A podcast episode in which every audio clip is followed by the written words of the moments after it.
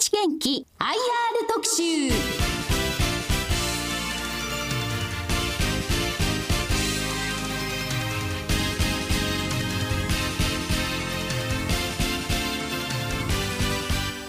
日立元気 IR 特集。この番組は証券コード6305東証一部上場。日立元気の IR 活動の一環としてお送りします。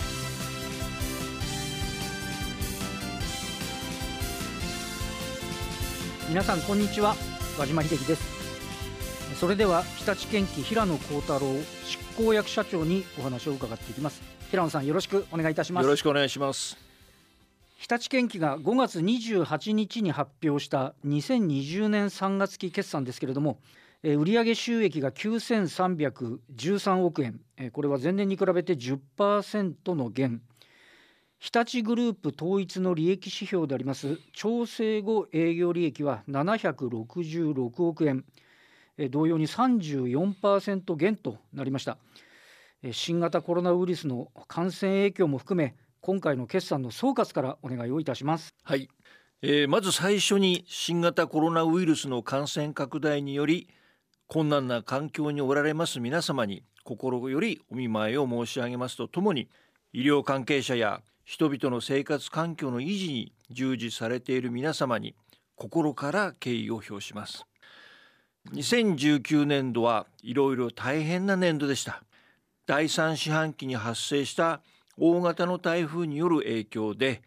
取引先から部品が入らずほぼ1ヶ月にわたり国内の工場の生産がストップしました。また第4四半期には新型コロナウイルスの感染拡大の影響によりイワシシャベルの需要が減少しさらに資源価格の下落の影響により中小規模鉱山会社からのマイニング機械の需要が減少しました。全体に為替の円高影響も受けて前年度比10%減収の9313億円。調整後営業利益は前年度比34%減益の766億円。利益率は8.2%となりました。新型コロナウイルスの業績影響が売上収益でマイナス260億円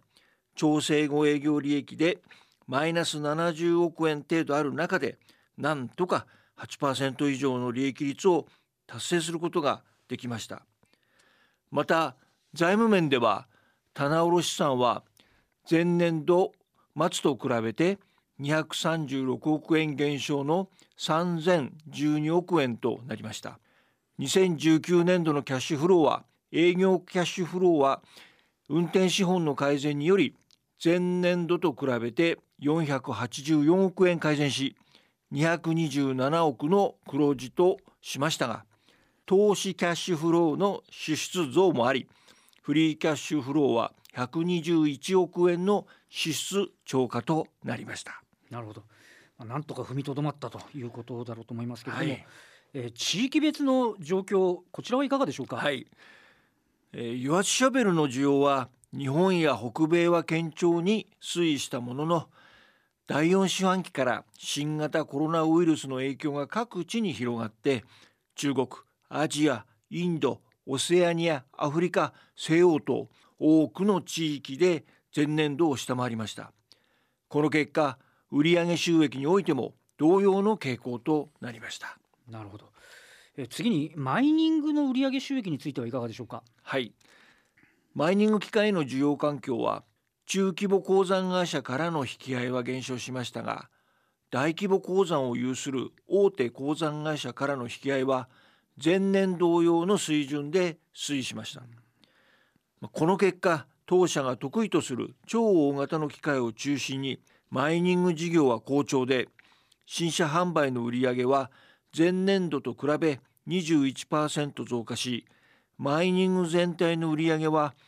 円高影響を含めても前年度比4%増加し過去最高となりました。こちらはしっかりですねそうなんですよ。えー次ですけれどもバリューチェーン、まあ、バリューチェーンというのは新車販売以外の部品やサービスソリューションレンタルなどの事業を指しますけれどもこのバリューチェーンの売上収益いかがだったでしょうか、はいバリューチェーン事業の売上収益はレンタル事業が増加した一方で一部の市況の減速に加えて新型コロナウイルスの影響も重なって機械の稼働が減少したことと円高影響もあった結果残念ながら前年同比で5%減少しました。なるほど。えー、続きまして今期、えー、21年3月期ですけれども、えー、売上収益7700億円、えー、これは前期に比べて17%の減、えー、調整後営業利益は400億円、えー、これも同様に前期比で、えー、48%減、えー、一株利益、えー、94円を計画されています。業績予想出されましたね。えー、新型コロナウイルスの影響、はい、事業環境やあ為替前提などについて、えー、教えてください。はいえー、今回の新型コロナの影響は工事現場が世界中でストップするなど今までに経験したことのないような状況ですなかなか見通しを作成するのも困難を極めましたがこのような中でもある想定に基づいて公表することがステークホルダーの皆様にとって重要だと思い公表しました。今後も業績に影響する事象があればタイムリーに情報を開示してまいります。まず今年度の見通しにおける新型コロナの影響は売上収益でマイナス1600億、うん、調整後営業利益でマイナス470億円相当を現時点では織り込んでいます。ユアシャベル需要は今年度の上期は前年同期比で3割程度落ち込み徐々に回復傾向となり下期は前年同期比1割程度の減少まで回復するものの前年度までの規模には戻らないと今は見ています。次に地域別に見ますと中国がいち早く回復しつつあり2019年度の春節明け商戦が数週間遅れた形で市場が動き出しています。またオーストラリアを中心にマイニング産業が社会インフラを支えるエッセンシャルビジネスに指定され稼働を続けており当社への影響は比較的軽微と想定します。その他の地域は感染対策の早かった先進国で規制が緩和されていく方向ですが今後の市場動向の立ち上がりと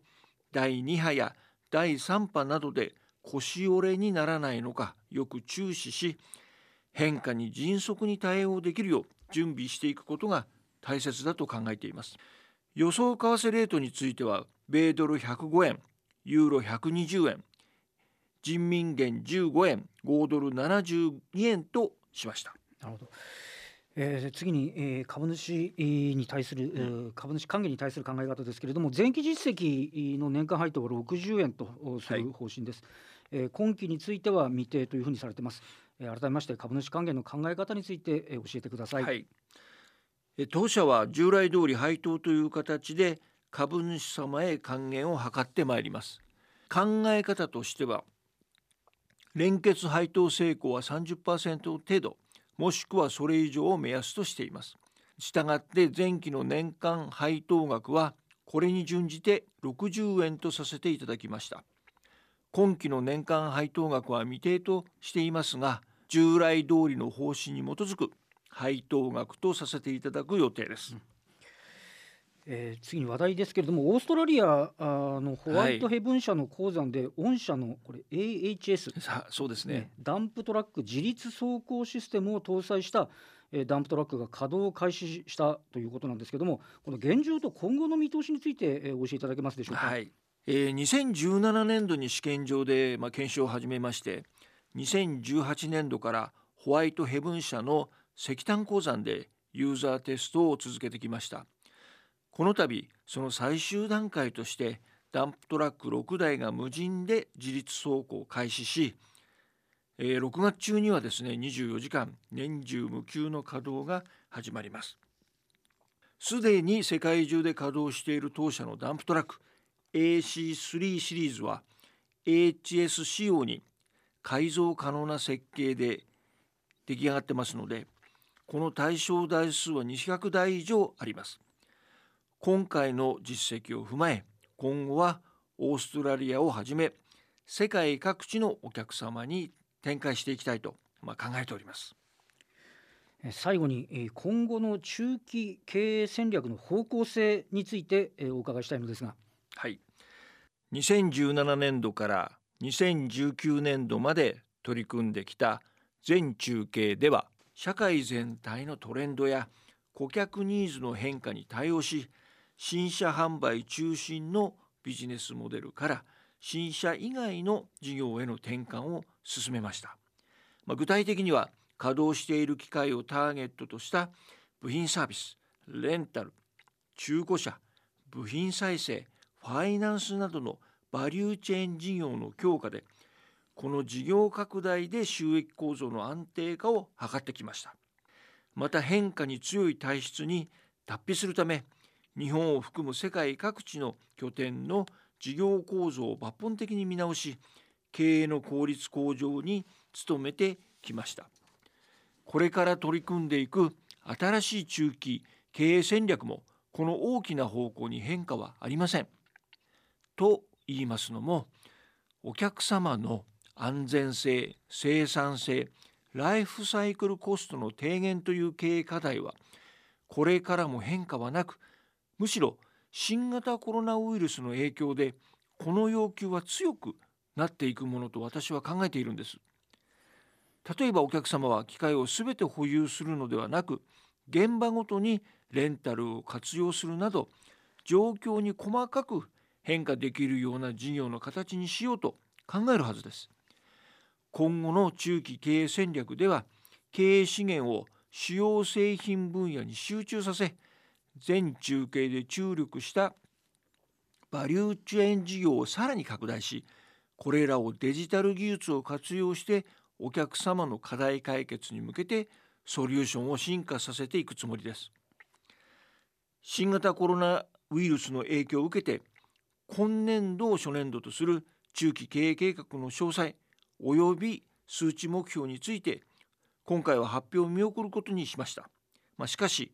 今後算定が可能となった時点で速やかに開示したいと思っております。最後になりますが今年は建設機械の開発生産を始めて70年になります。当社独立50周年の記念の年となる、まあ、予定でしたが新型コロナウイルスの影響で今年度は大きな波乱の年となりそうです。このような状況の中でもしっかりと先を見据えて事業運営を進めてまいりますので今後とも皆様のご指導ご支援をよろしくお願いいたします。ありがとうございました。どうもありがとうございました。